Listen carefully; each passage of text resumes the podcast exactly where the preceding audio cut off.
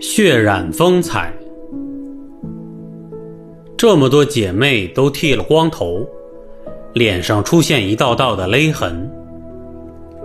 医护人员和志愿者在隔离病房里工作了十几个小时。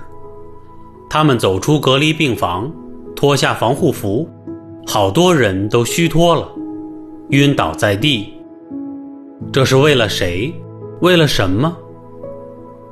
我想在这里对后方的家人们说：尽量不要出门，不要去人多的地方，利用这个时间好好在家学习优秀中华文化。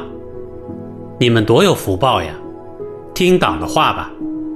前线的医护人员、志愿者在流血牺牲，不要让他们白流血了，白牺牲了。湖北武汉有我们阻挡着一切。你们放心吧，人民战士驱疫情，舍生忘死保亲人。为什么战旗美如画？英雄的鲜血染红了它。为什么大地春常在？英雄的生命开鲜花。我们的愿望是不获全胜，不收兵。惊蛰是春天的开始，也是人生觉悟的开始。一个人该怎样的活着？以后的日子都要当成今天来过，才是真正的觉悟。只有经历过地狱残酷的磨练，才能练就超长的毅力和心量。这就是奋斗人生的味道。我们大家要静下来想一想，这次的疫情。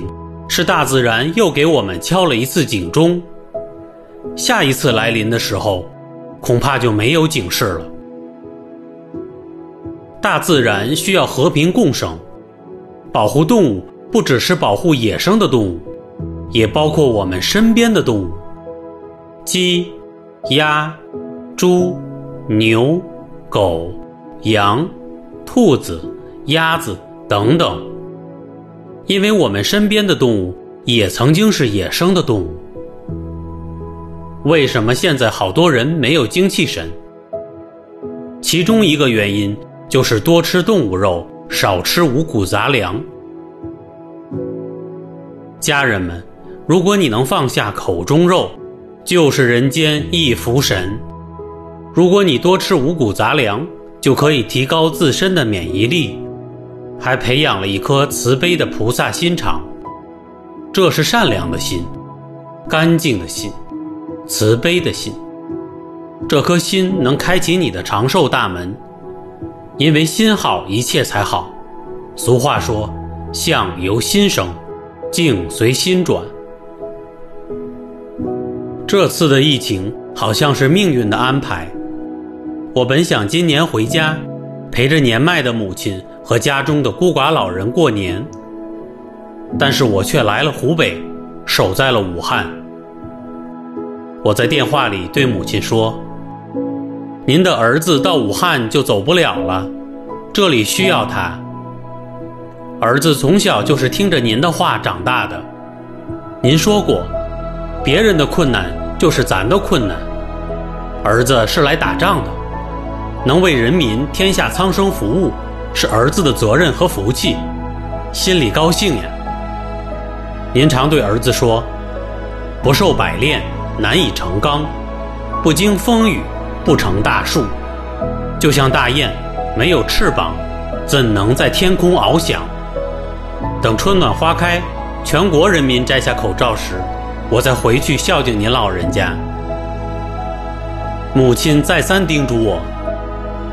世界上最光荣的事是奉献。做一个对人民有用的人，就要精忠报国，发扬钉子精神，不计报酬，不为名利。感恩母亲对我无量的加持和忠告。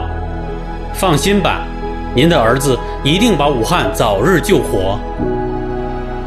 今天是女同胞的节日，这几天任务太多了。没顾得上给英雄姐妹们买上一束鲜花，送给这里的五十多位医护人员、英雄姐妹，一人一束鲜花，表示我的敬意。